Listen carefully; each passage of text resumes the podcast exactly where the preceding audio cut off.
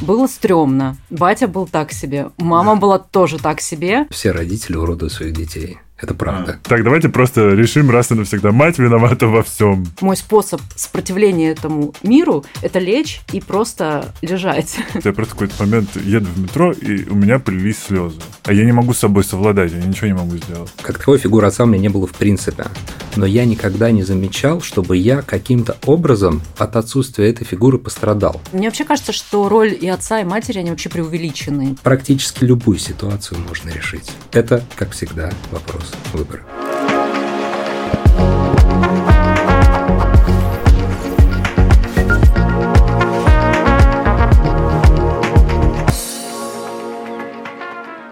Это подкаст «Накопились токсины». Сегодня говорим о детских травмах. Меня зовут Игорь Кун, и со мной в студии писательница и поэтесса Оксана Васякина. Здрасте.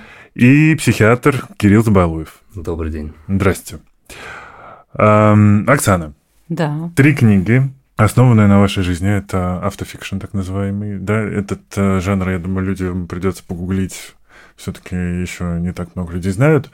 Начать хочу с книги «Степь». Как вы ее писали? И, наверное, рассказать людям чуть-чуть о книге, угу. с которой не знакомы. Книга «Степь». Такой небольшой совсем роман.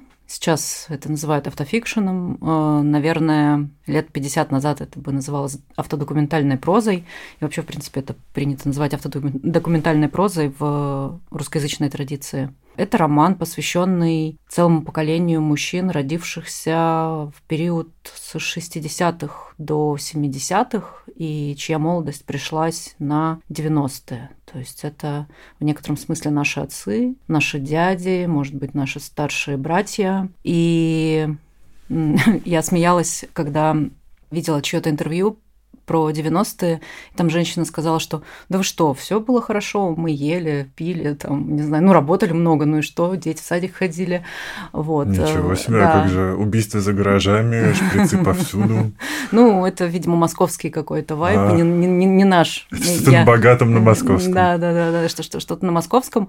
А, я родилась э, в Устюримске Иркутской области. Это тысячи километров от Байкала. Если вы себе представляете, где Байкал, и вот э, тысячи километров на север. И мой отец как раз оказался э, в этой мясорубке 90-х, и он сначала имел отношение к разным криминальным кругам, потом, естественно, он перед этим он сходил в армию, то есть он прошел все э, нужные и ненужные инициации мужские 90-х и нулевых, и, естественно, я была тем ребенком, который отца не особо видел, потому что батя либо в гараже, либо, либо на вираже. Mm-hmm. Вот, и я видел, ну, у меня был, был такой кейс, э, который я только уже во взрослом состоянии осознала. А, меня в детстве называли богачкой. Mm-hmm. Вот, хотя мама моя работала на заводе, это было связано исключительно с тем, что большое количество разных э, ресурсов э, вплывало в дом, но они, естественно, не оседали там. То есть э, блоки сигарет на балконе, там, э, ящики водки, ворованные телевизоры. В общем, все было... С этим совсем я знакома. И да, и история это о моем отце и о том, как вот это, я назову это инфекция да, маскулинности, как эта инфекция 90-х, она Э, в конце концов преобразовывается в случае моего отца в ВИЧ и умирает в конце отец от СПИДа, в том числе потому, что не научили людей следить за собой, там, не знаю, проходить диспансеризацию и верить медикам и, угу. и так далее, и так далее. Вот. Я, кстати, был э, в Иркутске в Листвянке. В ага. Листвянке как будто ничего не изменилось, там время застыло. Ничего не изменилось, да. Я была там тоже буквально в девятнадцатом году, и как я там была в 8 лет, так я была там в уже 29 лет. Ничего не изменилось, это правда. А в какой момент он стал дальнобойщиком? Я думаю, что это 2000 год. То есть mm. становится ясно, что вся вся лихая жизнь, она сворачивается, mm-hmm. и я об этом пишу тоже, что э, все криминальные авторитеты либо легализуются и становятся там, не знаю, мэрами, да, еще да, кем-нибудь, местной, властью. местной властью, либо местными большими бизнесменами, которые до этого воровали лес, а теперь легально его продают. А теперь они в торговый центр да. Людмила. Вот. А кто-то просто остается на обочине этого времени, на обочине этой дороги, их просто ветром вымывает, ну, ветром выдувает куда-то в будущее, и они, имея те навыки, которые у них были, и которые они использовали на протяжении э, своей жизни, они их как-то пере, перепридумывают, и, собственно, он из, из таксиста, из человека, который раньше возил женщину из мэрии, он превращается в дальнобойщика. Вот, и он превратился в дальнобойщика, и последние, получается, 20 лет своей жизни он ездил на фуре. Вот такой был батя. А, собственно, в книге ваша героиня с ним ездит э, на фуре. Это был один рейс, кстати, или несколько? А, вообще дальнобойная, дальнобойная жизнь, она достаточно странная, если ты не часть корпоративного дальнобойного... У меня, кстати, дальнобойщик. Да, а у, вас, э, а, а у вас он относится к какой-то корпорации или он, э, то, что называется, частник? Сначала работал э, в какой-то компании, а потом с кем-то, ну, кто, у какого-то дядьки было несколько фур, которые mm-hmm. он, типа, выкупил сам, mm-hmm. и вот он работал на него уже mm-hmm. в итоге. Ну, по сути, это частники, mm. просто такой, типа, субаренда. Ага, такой мел, уже, уже, мел, уже мелкий бизнес, да. Я с отцом ездила на протяжении двух или трех лет. Я с ним была в нескольких рейсах, но по большей степени я описываю один рейс. Э, там происходит такой эпический момент встречи взрослой дочери с уже таким конкретно взрослым отцом и они с ним встречаются э, в этом романе и едут по всей центральной России в 2010 году, когда горят торфяники, э, всю центральную Россию заволокло дымом, и они едут в Рыбинск, э, в Тамбов, во Владимир, в Ярославль, и потом у них получается Волгоград, и в конце концов они доезжают до Астрахани. Угу. То есть в среднем, сейчас вспоминая, я понимаю, что этот рейс длился, то есть он, получается, возил, а, ему звонила операторша, и она говорила, а сейчас ты едешь условно в Рязань. И он едет, берет груз и везет. И мы с ним вот так вот а, тусовались в этом дыму. А в Москву, конечно же, мы заезжали. И, наверное, я сейчас посчитала, примерно около трех недель мы с ним провели в фуре. Mm. Это было такое себе приключение. Это Чуть... долго. Это очень долго, да, причем того, что эта фура не финтипоперная какая-то. Да. Это фура без кондиционера. Это... С кроватью, которая за креслом. Да, да, да, со спальником, да, как, как плацкарта. Угу. Вот, примерно так она выглядела. Ну, все по классике. В одном из прошлых выпусков мы как раз узнали, что сегодня все семьи детоцентричны, угу. а вот в наше время, мне 34, как раз все было наоборот, как угу. будто вот в семьях, в которых отцы были, семьи были э, ну, сконцентрированы или так центровались, или центром семей а, были кормильцы все-таки. Mm-hmm. Потому что все ждали, что, ну, у нас, по крайней мере, так было. Все ждали, когда отец вернется из рейса, это значит, он привезет какую-то зарплату. Скорее всего, из этого региона он привезет еще каких-то гостинцев, овощей, не знаю, с дороги. Потому что как не купить у бабушки у дороги яблок-то? Это mm-hmm. же лучшие яблоки, чем на рынке. Конечно. Как у, у вас так же было вообще ну, в семье? Я всегда говорю, что я выросла в семье матрешки на самом деле, потому что я жила с матерью, отец э, все время где-то на горизонте, и отца мы действительно видели очень редко. Но я помню, когда сейчас сказали про яблоки, я вспомнила, что он привез однажды мне черепаху из Иркутска зимой живую. Ого. И она очень долго прожила, да, потом сожрала собака. А, не, не моя уже, уже, уже потом, когда так я. Себе черепашка ниндзя. Э, ну да, но она была, кстати, черепаха-каскадерка, потому что она упала с третьего этажа этажа э, с балкона, она там расковыряла все загороди, и в итоге она, она жила очень долго. Эта черепаха просто... Это, мне кажется, она, она, она мой патронус просто. А, и э, он привез однажды механическую собаку, знаете, которая прыгает и лает. Вот. Но, тем не менее, э, у матери просто был стабильный доход, потому что она ходила на завод, и раз mm. в месяц она приносила деньги. И, по сути, мать была кормильцем, а отец был, э, вот закинет он там, я не знаю, его его ништяки э, были, например, он мог при, принести пачку долларов. Вот что ты в 90-х с пачкой долларов сделаешь? Или, например, горсть золота. Вот. Это, это странные такие. Это как, знаете, море. Оно, оно тебе может выбросить тапочек полиуретановый, а может выбросить сундук с сокровищами. Вот примерно то же самое. Поэтому отец не был центром, он скорее был таким залетным вечно. А в, в 99-м они развелись, и он уехал в Астрахань, и мы с матерью так и прожили до моих 17 лет.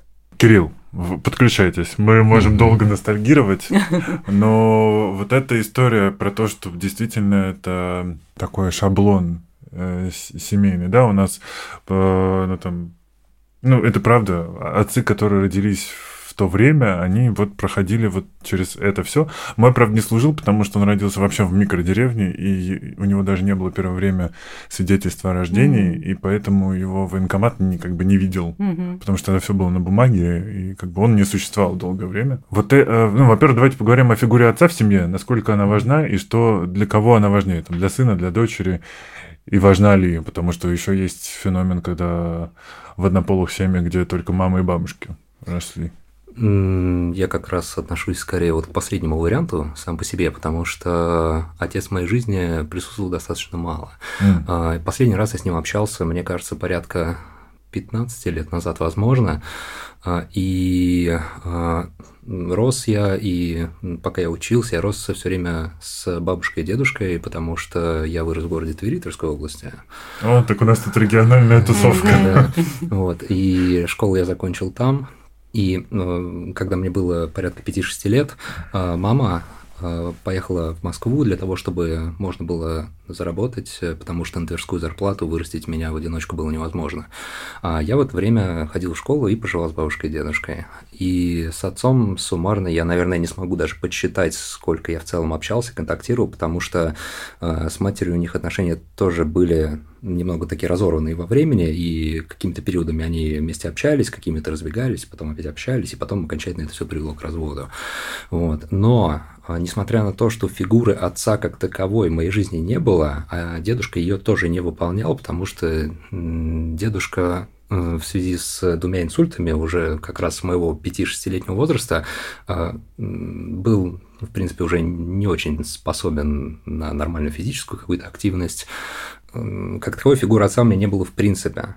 Но я никогда не замечал, чтобы я каким-то образом от отсутствия этой фигуры пострадал ни психологически, ни каким-то образом. То есть, бывает, я смотрю американские фильмы какие-нибудь, а, и э, там настолько эти проблемы сильно обсасываются. Вот, вот, без, он без отцовщины, его воспитала мать. А я так иногда смотрю со стороны и думаю, слушайте, да у вас, в принципе, все было. Э, у вас было что поесть, мать работала, одевала вас, вы не росли в какой-то криминальной, например, тусовке, никто не заставлял вас работать с малого возраста, вы посещали школу, какие-то кружки, в принципе, у вас э, был доступ к основным основным ништякам того ну, времени. Так, ну, так как бы в чем проблема? Бывает да. такое, там, типа, что-то показали, и это обязательно привело к тому, что ребенок в будущем стал маньяком. Ну, нет, здесь даже не в этом дело. щелбан тебе отец дал Да, я говорю даже, да, про какие-то максимально простые вещи, и я никогда не видел в этом глобальной проблемы. Безусловно, это сказывается на дальнейшем поведении мужчины во взрослом возрасте по отношению к э, его будущим опять же, взаимоотношениям с женщинами.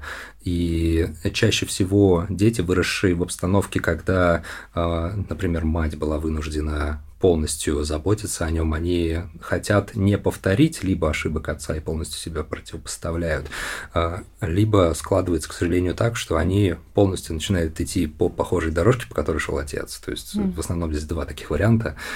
Вот. Но что касается моего личного опыта, я никакого дефицита с этой стороны не испытывал. Ну вот у меня, э, с точки зрения там, дорожек, тропинок, меня настолько тошнило от э, машин с детства, просто. Э, там, типа, купили все... Ну, во-первых, меня укачивало всю жизнь очень сильно в любом транспорте, на велосипеде, самокате, автобусе. Ну, то есть, типа, все, что движется, это не ко мне. И когда там как появлялась какая-то новая Волга, э, Нива или еще что что-то, все хотели кататься, Игорь не хотел кататься, Игорь, просто оставьте Игорь на земле. Вот, и я помню, что вот эти все сейшины, ну, как бы, экспириенсы мужские, типа, пошли в гараж, они меня вообще не прикалывали, Иногда было ничего, но в целом это была вообще не мой вайб, как сейчас говорят. Вот, и машина не мой краш. Ну, вот у меня тоже такого не было от слова совсем. Я помню, так я вот с тех да, пор не вожу. Угу. Мне друзья даже подарили, даже так. типа, день, ну, прям конверт с телефоном инструктора. И деньги, типа, Игорь, пожалуйста, мы с тобой путешествуем, нам нужен еще один водитель. А я не могу. Вот я не хочу водить. Потому что э, у меня с детства прям э, табу на это, и мне казалось, что если я тоже получу этот навык, то я тоже стану водителем, как отец.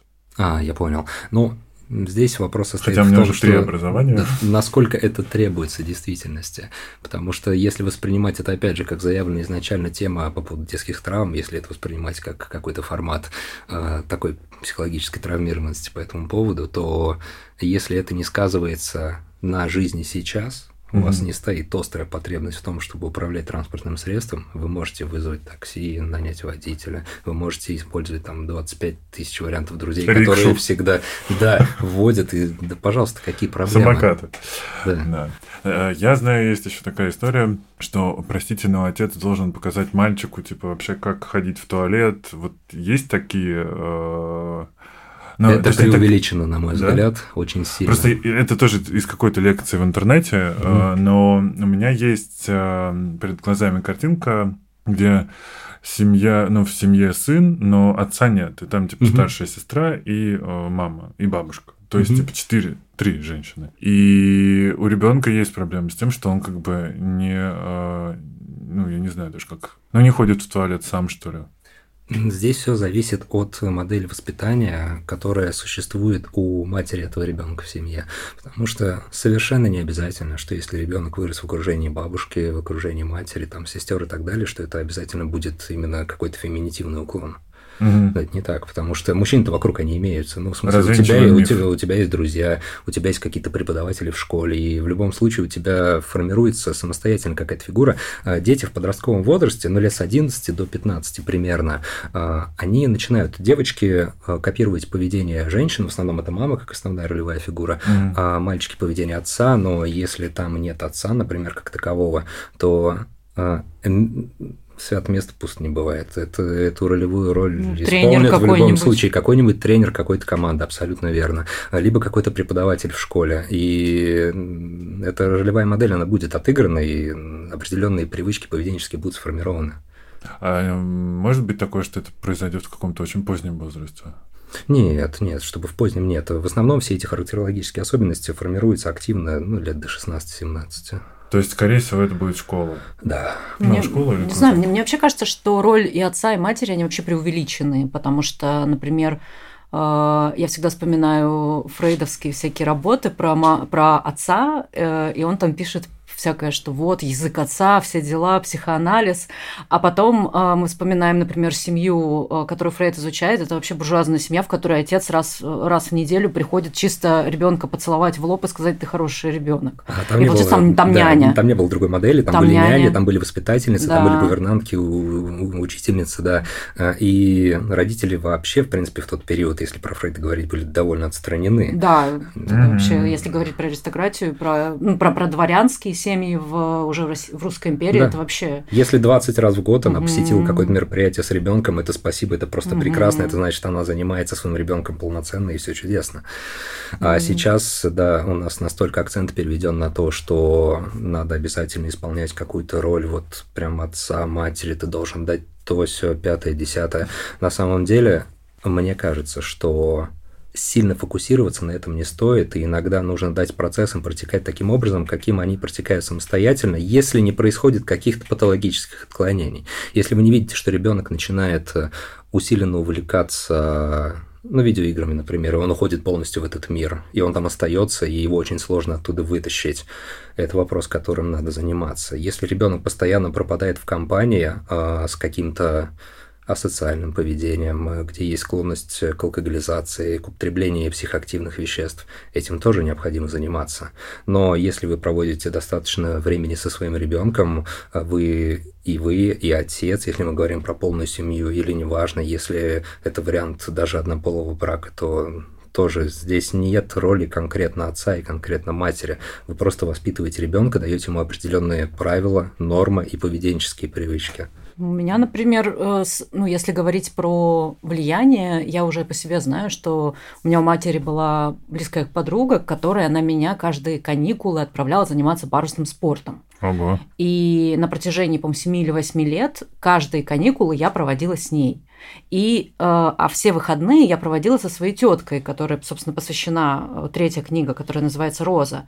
А, и получается, что, ну, я вот сейчас уже, будучи там 30-летней, 33-летней, пройдя там 9-летний девятилетнюю психотерапию, где тебе mm-hmm. все время говорили, особенно на первых порах, там про маму и папу, я понимаю, что вот эти две женщины, о которых я сейчас сказала, они намного больше э, именно э, подарили мне э, интересного, mm-hmm. о чем можно было бы поговорить с психотерапевтом, в том числе, и в том числе с э, как модели социализации, модели поведения, они у меня по большей степени отстраивались от этих двух женщин, а не от э, моих родителей. И это очень интересно. Я это как раз я почему понимаю, я и говорю, да. вот эту роль, ролевую модель, вот эту может занять кто угодно, главное, Ну, тогда чтобы это позитивно закончилось, да. К женщинам у вас есть э, роман «Роза», это новый, и первый «Рана», он про мать. Мгм. Какие вот э, роли, кто какие роли исполнял в вас в семье? Потому что я в «Розе» вот появляется тетя. Ну, у меня там, у меня семья так устроена была, что у меня была бабушка, И у бабушки было две дочери. Моя мать старшая и младшая Светлана. И, есте- ну, естественно, там у матери появилась в какой-то момент я.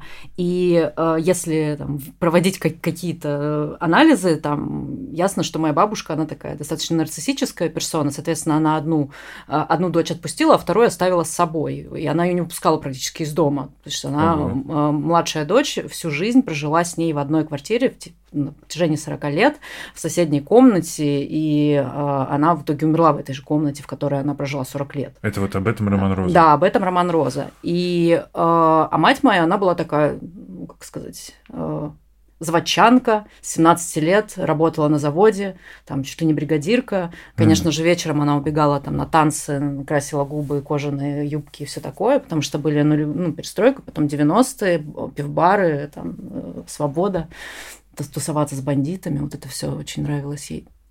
Э, Но при этом, да, интерес, интерес, интересная идентичность, да, когда ты на заводе очень ответственная работница, а потом просто снимаешь форму, красишь губы и отправляешься в, в путешествие в ночное. А как вы вначале говорили, что э, отец скорее выполнял роль того, что он вроде бы был, но так вот на горизонте, а получается, что замечательно, в принципе, с функцией и отцовской, и материнской справлялась мать одновременно, потому Да. что там есть определенные мускулинные Мгм. черты и также противоположные. Ну, я здесь э, не скажу пр- про маскулинность какую-то, я здесь скажу скорее про функциональность. Мгм. То есть это про... Потому что, мне кажется, маскулинность, она не про, не про функциональность, а у нее именно функциональность. Пообеспечить, Мгм. накормить, одеть, Мгм. вылечить. Да. Так, что у тебя там э, температура, все быстро собираемся там к врачу, да. Э, но при этом, э, да, скорее маскулинную, э, маскулинную роль у меня играла как раз э, подруга матери, потому что тогда это называлось пацанка. Потому что она была типа пацанка, потому что она занималась спортом. Вот. И я иду, собственно, в сторону Светланы, на самом деле, сейчас, потому что когда я ее принудили э, быть моей нянькой. И она на протяжении там, там 10 лет практически, она проводила со мной очень много времени. То есть, э, по сути, пока мать на работе, бабушка там в пекарне, вот это все, Света, там, будучи 14-летней девочкой, она сначала со мной не знала, что делать, потому что нужно было коляску катать. А потом, когда я научилась ходить, она меня начала таскать по всем своим дворам, по всем своим пацанам, по всем своим лишайным котам, и вот это все. Вот. М. И получается, что и при этом э, уже там, ретро- э, ретроспективно я смотрю на нее, на ее реакции, там, на повседневность, на реальность, и я понимаю, что вот я – это вылитая Светлана, потому что мой способ сопротивления этому миру – это лечь и просто лежать.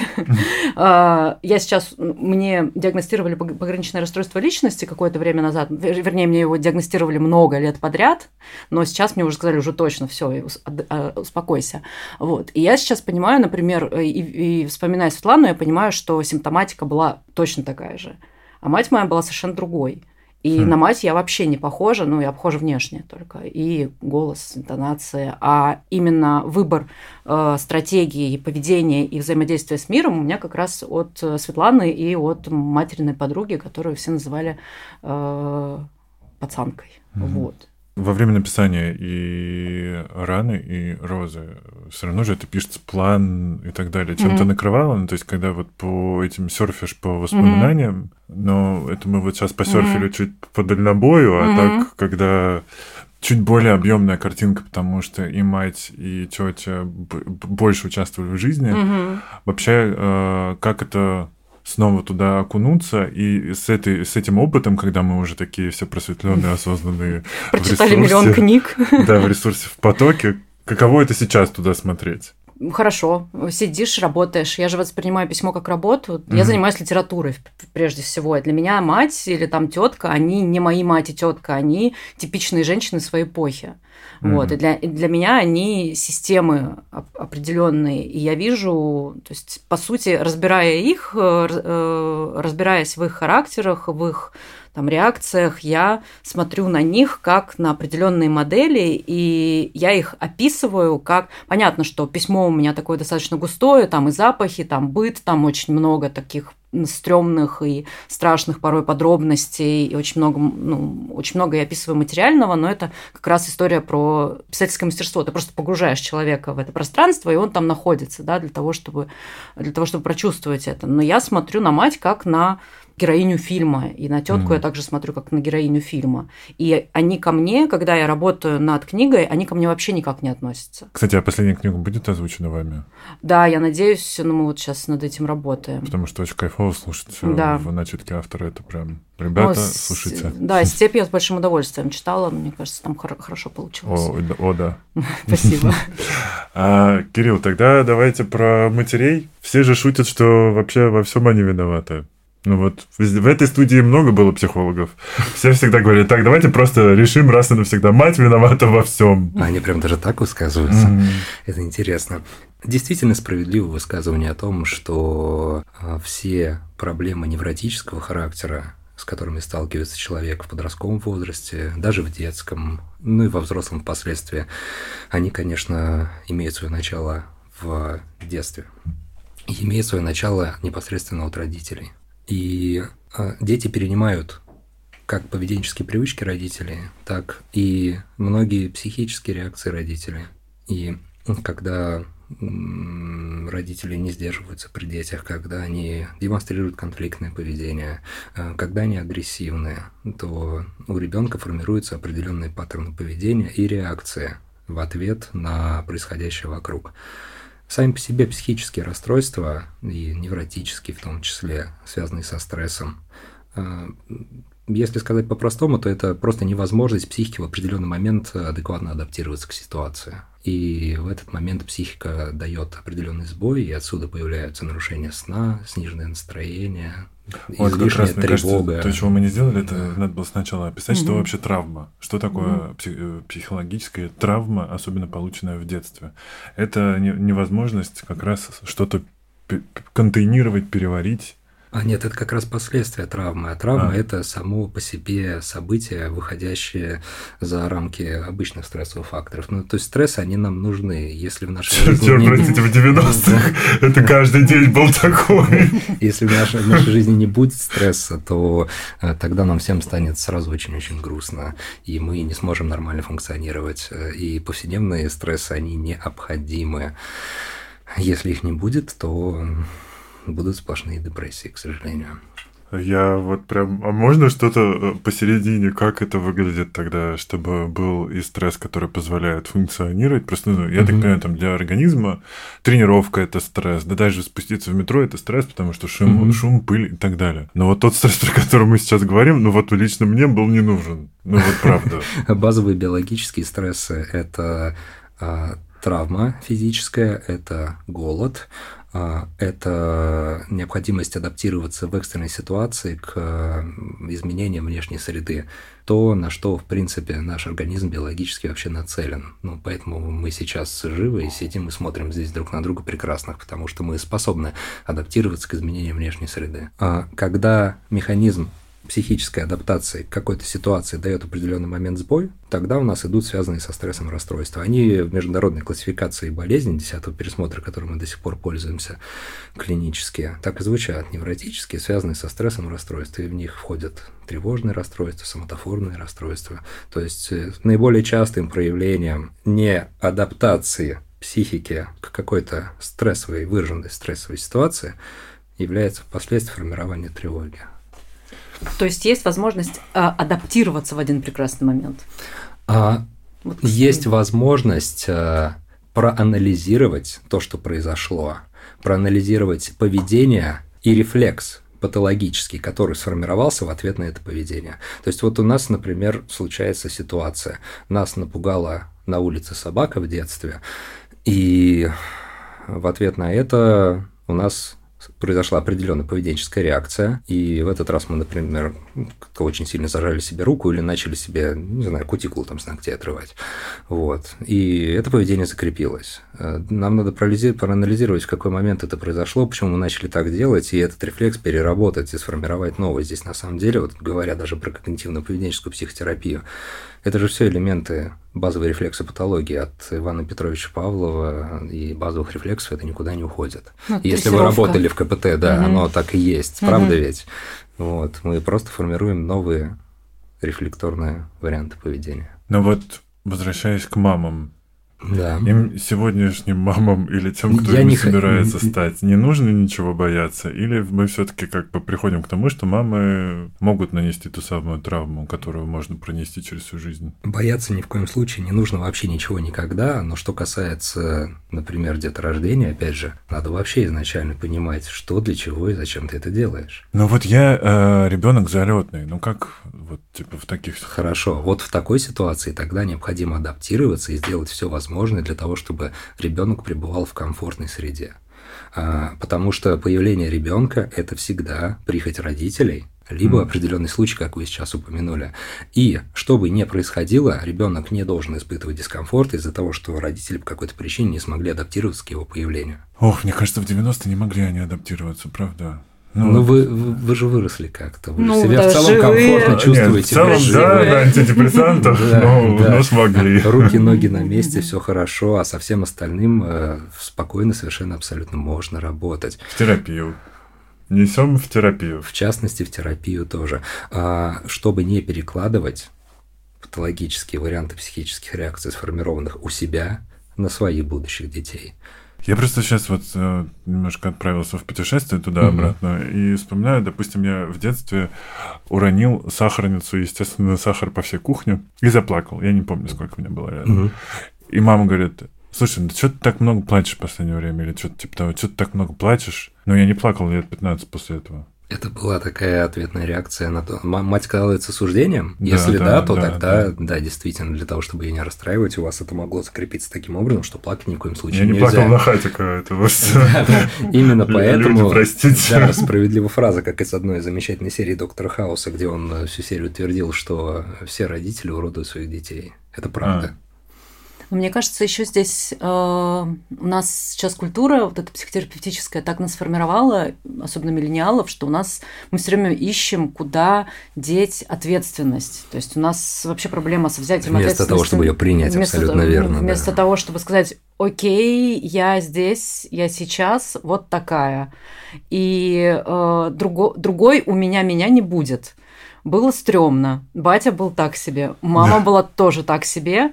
Э, это окей, это, в принципе, средняя температура по больничке. То есть это, это собственно, то, то, о чем я пишу, это, собственно, э, раб, ну, моя работа писательская, она показывает как раз и мне лично, и людям вокруг меня, что тот опыт, который мой, да, он на самом деле не очень мой.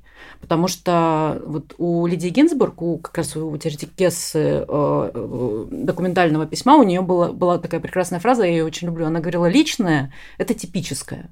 Вот, потому что это все э, система. Мы живем в системе, и э, я когда, допустим, писала там первую книгу прозы, я до этого писала просто стихи, у меня был э, сначала конфликт с, как раз с тем, что я пишу о личных проблемах, и в конце концов я там в бессоннице лежала и думала, что же мне делать, что же мне делать, потому что мне... Я училась в литературном институте, кстати говоря, вот, потому что мне там говорили, что типа нельзя писать про себя, ну, некрасиво mm. писать про себя. А потом, а потом я поняла, чем я отличаюсь от других людей, от моих ровесников, например, плюс-минус там 5-6 лет, э, и когда книга выходит, э, к тебе подходят люди и говорят, блин, у меня было так же. А почему нельзя писать про себя? А это стар... Не, это, правда это... ли первая книга автора – это полностью биография, автобиография практически? Не, э, это не всегда, но просто есть такой уже, как сказать, э, в old school кругах закрепился этот, этот запрет на нарциссическое письмо. А-а-а. Ну, это очень тоже... Я думаю, что это симптом в том числе. Угу. Я думаю, что это в том числе симптом последствий тоталитарных всяких опытов. Вот. И, э, и как раз мне кажется, что э, я очень долгое время думала, что мама во всем виновата, батя во всем виновата, вообще все во всем виноваты, а я такая лапушка, просто лежу у себя в, в кроватке и плачу. А потом, в конце концов, если я не приму себя такой, какой ужасный, да, коуч пошел, вот, но если я не скажу себе, окей, да, у меня там то, у меня все, но тем не менее, это я, и если бы этого всего не было, меня бы не было такой, какая я здесь сейчас сижу. Ну и, и до базовых целом... настроек уже не откатить. Уже не откатить, да. И это нормально. И да, бывает стрёмно. Ну, а что поделать? Так зачем, бывает. Зачем нужны базовые настройки? Потому что все, что произошло с вами в течение жизни, совокупность всех событий, это есть вы. Личность, как, да. а, а, а о каких базовых настройках может идти речь? Ну, хорошо, я теперь как это, адвокат дьявола, э, я против травм сегодня. А, а что, ну, как бы, э, допустим, мы, как бы, у нас есть один полис, это типа отвалить от родителей и отстать от них уже навсегда. А второй момент, э, это что мы все все равно так или иначе пришли в терапию. И, наверное, я, с одной стороны, очень рад быть в терапии, потому что много чего там интересного, и ты действительно лучше живешь. Но мой опыт, как бы я туда пришел, потому что мне позвонили и сказали, что э, мой отец, которого я там тоже некоторое время не видел, э, без прав, он уже был лишен mm-hmm. прав на тот момент, хотя он пытался зарабатывать там на такси и на чем только чем, на чем только возможно. Э, он без прав вез большое количество наркотиков на машине. О, господи. Ну и типа, и все, ну как бы его закрыли на 15 лет. Угу. Он сейчас сидит. Да, да. И, э, ну, ему еще 5 лет сидеть. Угу. И я вот с этим пришел в терапию, при том, что м- хорошо, что я догадался, наверное, даже пойти к психологу, потому что я просто в какой-то момент еду в метро, и у меня полились слезы. А я не могу с собой совладать, я ничего не могу сделать. Но, наверное, я бы хотел этого избежать. И я, кстати, тогда понял, что, несмотря на то, что я там не любил гаражи и рыбалку, мой отец все равно для меня был такой фигурой значимой, то есть, может быть, не значимый во взрослый, да, как сейчас говорят, угу. а такой, ну, как бы герой, который может сделать э, стол из говна и палок. Э... А избежать-то вы хотели чего? Слез в метро или этих травм? Травм я бы предпочел, чтобы этого не было, конечно. Травм избежать невозможно. Ну, это не вы же везли это... э, наркотики вы без не прав. можете повлиять на то, что происходит с вами со стороны внешней среды. Вы можете повлиять либо на свое поведение в соответствии mm-hmm. с событиями происходящими, либо на свое восприятие этой окружающей обстановки, если вы не можете повлиять на ситуацию. Есть только два варианта. Других, другого не дано. Хорошо, но это я взрослый, а я ребенок или там кто-то из в целом вот типа есть семья, угу. э, в которой ребенок растет, э, ну там я не знаю, это семья алкоголиков, наркоманов. Угу. Но типа это же тоже нанесение, это, вот это, ну как бы это может Безусловно. быть средой для травм. Конечно. Это, это самая основная, да, конечно, это причина впоследствии проблем. И аддиктивное поведение, э, связанное с зависимостями, либо от алкоголя, либо от психоактивных веществ, оно не просто поведенчески усваивается, оно является, в принципе, наследственной патологией. И если у человека в, в анамнезе, в истории наследственности, в принципе, кто-то из близких родственников первого уровня, там, родства, мать, отец страдал алкоголизмом, наркоманией, нельзя приближаться к этому категорически в течение жизни вообще. Слишком великие риски того, что аддиктивное поведение все равно даст свои последствия. А что касается травм, опять же, вы сказали про вот почву, что ребенок растет э, в негативной среде, родители алкоголики, наркоманы и так далее, люди, страдающие э, либо какими-то серьезными расстройствами психическими, например, э, потому что алкоголизм и наркомания – это ведь тоже заболевания. Угу. Либо какой-то криминальный элемент, например. Что здесь можно сделать? Здесь, если вовремя кто-то поможет со стороны, либо отведет к специалисту, либо возьмет под свое крыло, тогда это счастье, и это замечательно. Если человеку удалось до 18 лет вырасти и сохранить э, Кукуху. нормальный рассудок, да, но имея при этом на выходе набор невротических расстройств, с ними со всеми можно работать. Для этого и существует и врач-психиатр, и психотерапевт, и клинический психолог. И здесь, да, мы боремся с последствиями, но вы превентивно в плане этих травм для детей, к сожалению, сделать ничего не можете. Вот у меня, например, вот клинический пример. Ко мне приходит ребенок, и на э, приеме мы диагностируем обсессивно-компульсивное расстройство. Э, его беспокоят навязчивые мысли и действия у него есть тетрадка, в которой он э, пишет, и он в голове думает о том, что он должен вывести буквы определенным образом, и если чуть-чуть он на миллиметр зайдет вверх, вверх за строчку или на миллиметр вниз, ему приходится ее переписывать, потому что внутри возникает неимоверно некомфортное ощущение.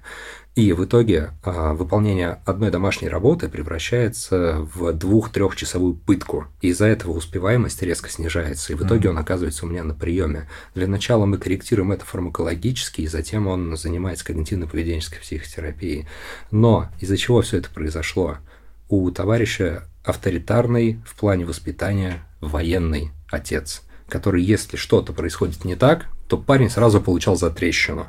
И Психика к этому адаптироваться не смогла. Но как вы можете как-то превентивно на это повлиять? Ну, вы не можете предположить того, что отец придет и даст ему затрещину. Ну, и, и к сожалению, не один... Да. значимого взрослого, который бы его взял условно под крыло. Значит, бы... Значимым взрослым была мать, к счастью, которая а. привела ребенка ко мне на прием, mm конечно. Но это не, все равно травма-то осталась. Ну, мне кажется, мы, мы просто, когда говорим про травму, я здесь, я не специалист, но я очень много про это пишу, про, очень много про это думаю с точки зрения литературы, да, и еще я преподаю письмо. Угу. Естественно, если я пишу про маму и папу, вы понимаете, как, ну, с какими проблемами люди ко мне приходят писать. Угу. Я читаю по 40 работ э, про папу и маму. Формат психотерапии ну, своеобразный У кого-то, да, ну, для кого-то, кто-то вас, кто-то путает специалистов, и тогда я говорю, вы перепутали специалиста. А, кто, у кого-то есть действительно, ну, там, к чему я веду? К тому, что мы очень часто говорим про травму, и в том числе же есть там, например, э, гуманитарная область, которая называется травма стадис. Они, mm. Она там в 60-х годах прошлого века начала развиваться, в частности, начали с Э, коллективных травм, там, э, все это началось, естественно, с Холокоста, со, второго, со Второй мировой войны и так далее, и потом постепенно это переходит там уже на, ну, сужается, как это часто у нас бывает, и мы переходим на, на, на личные какие-то вещи. Но мне кажется, здесь еще э, у нас у травмы есть такой э, флер, да, что это нечто темное, а на самом-то деле травма, да, я очень люблю эту идею укола, да, что травма это такое ну, событие, да, э, событие укол. И дело в том, что мы же реагируем не только на плохие события, не только на разрушающие события, разрушительные события.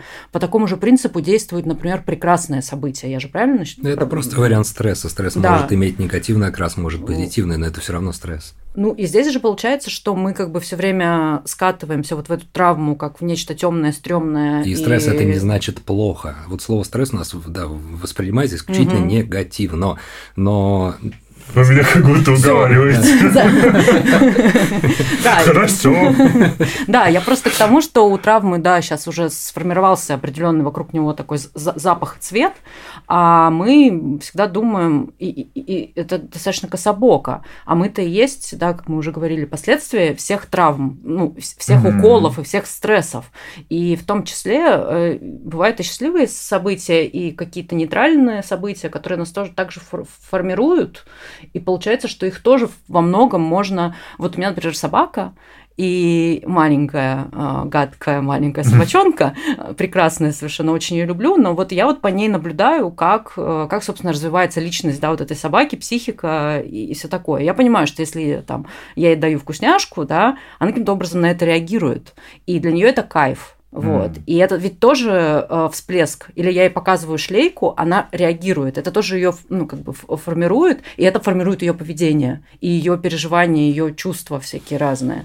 Вот. И я понимаю, что, ну, понятно, что мы не орем на собаку и там не говорим, ах ты сволочь, куда ты там полезла в помойку, я ей пытаюсь предложить вместо этого вкусняшку, вот, потому что мы же все очень осознанные. Вот. Но, но тем не менее я понимаю, что она ну, мало чем от меня отличается по реакциям, потому что мне же тоже кто-то потом, после того, как я что-то хорошее сделала, мне сказали, какая ты молодец, и я хочу все больше и больше и больше mm-hmm. делать этого хорошего, и таким образом сформировалась моя, ну, моя любовь за, э, делать все хорошее против всего плохого, например. И mm-hmm. это тоже вид, э, ну, как бы, вид на самом деле искажения. Я сейчас э, просто думаю про вот, значит, героиню Розы, э, про, про тетю, ага. да, про вот этого мальчика, у которого э, военный отец. Там э, мой пример, про который я всегда смеюсь, что у меня мама водолей, это, в смысле mm-hmm. просто очень холодная, просто почему-то mm-hmm. закрепилась за водолеями, и мы тут с психологами шутим про знаки зодиака периодически. Вот, но был ли шанс у Светланы или у героини Розы mm-hmm. выкарабкаться, если бы она, например, пошла на терапию? Я думаю, да. Но я еще здесь э, у этой книги такая достаточно смешная история, потому что э, я ее придумала писать, потому что меня я считала, что все виноваты в том, что Светлана погибла. Вот, то есть у меня была такая установка, что вовремя не увидели, что у нее достаточно странное деструктивное поведение, вовремя mm. не было дискурса, связанного с ментальными расстройствами, а человек, который с утра говорит, что у меня дико болит голова, и я не могу встать, у меня болят колени, ну, очевидно, что соматические боли, вот, я, я тоже ими просто страдаю, я знаю, что такое, когда ты утром не можешь голову поднять, и тебе крутят ноги, вот, и э, я очень долго думала, что на самом деле в том, что Светлана умерла, виноваты все. Потому что никто не сделал ничего для того, чтобы ее спасти. Вот. Угу. И я, когда начала писать э, эту книгу, я очень много про это размышляла и думала. И в конце концов я, э, я не знаю, что касается жизни, потому что про жизнь мы не можем говорить, что вот у Светланы был шанс. Ну, нет шанса, все, жизнь пройдена. Есть э, ну, ты один раз решаешь, что-то происходит, да. А вот у героини, э, которая в Розе живет там и развивается, э, героиня Светланы для меня, например, э, как для писательницы, смерть была выходом из токсичной среды.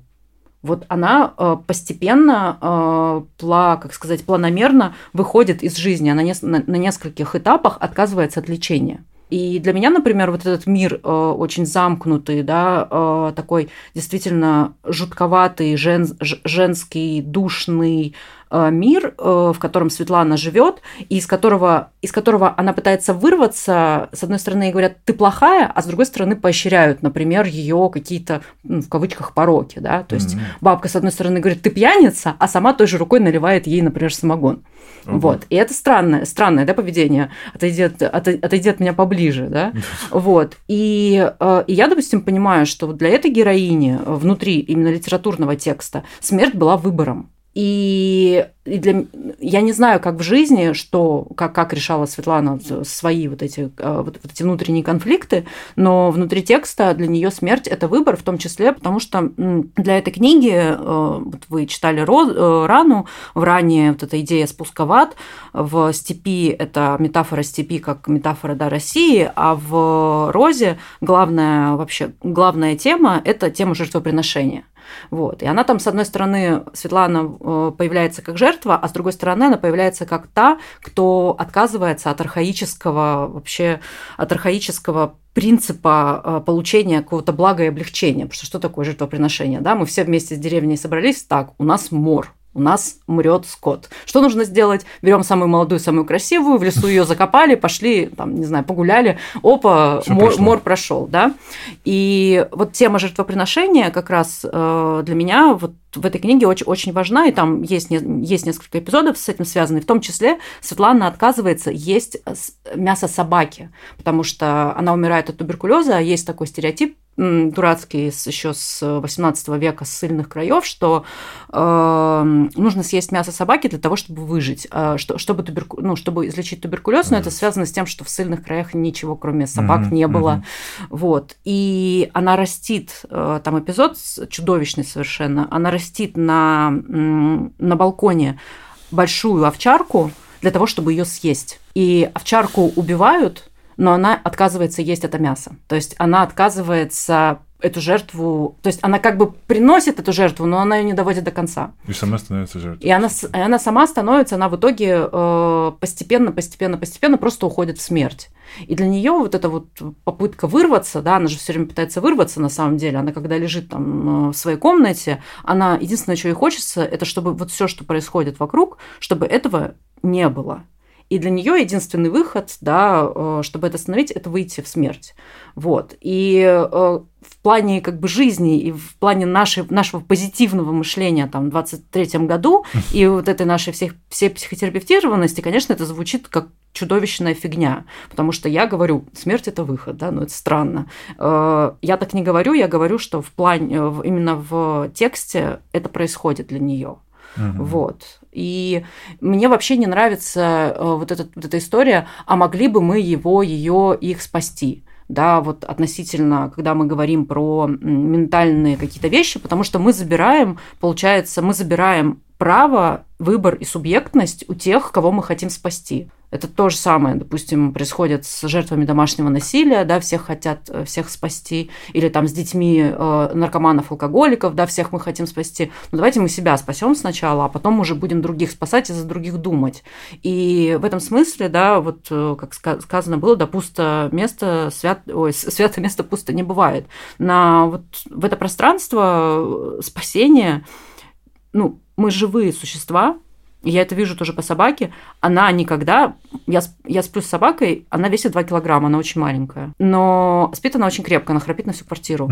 Но при этом, когда я во сне пытаюсь на нее лечь, она просыпается и перекладывается. И это жизнь, она так работает. И мы всегда ищем выход э, для того, чтобы жить дальше. И в этом смысле я не вижу смысла, в этом смысле я не вижу смысла, mm-hmm. такая тавтология дурацкая, но тем не менее я не вижу смысла кого-то спасать, если человек не хочет сам э, решить свою, свою проблему. Ну, безусловно, в этом стоит основная проблема терапии наркотической алкогольной зависимости. Невозможно помочь человеку, если он не решил, что enough, что угу. хватит.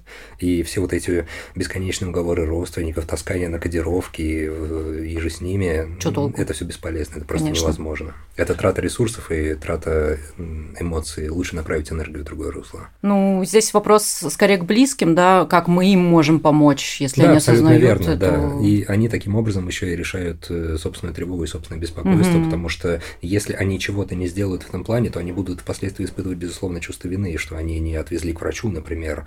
Но важно вовремя осознать, что это выбор человека угу. отчасти, если исключить сам по себе компонент просто физического угу. заболевания. Угу. Ну, собственно, как выбор э, работать над травмой. Потому да. что если мы Безусловно. подводим итог сегодняшней беседы, то по сути, если она есть ну, то есть, если родители, и вы сегодня родители, то не бойтесь причинить а, что-либо своим детям, потому что так или иначе это произойдет. Ну, главное, сексом с ними не занимайтесь, над, да. над высотой не держите, кипятком не обливайте, ну, то есть... Наркотики дел... не предлагайте. Наркотики да? не предлагайте. Все, все, да, все хорошо. В целом, если на ваших вечеринках всего перечисленного не происходит, то можно детей даже в другую комнату не отправлять. То можно, в принципе, попробовать даже их завести. Детский стол, да, поставить, знаете.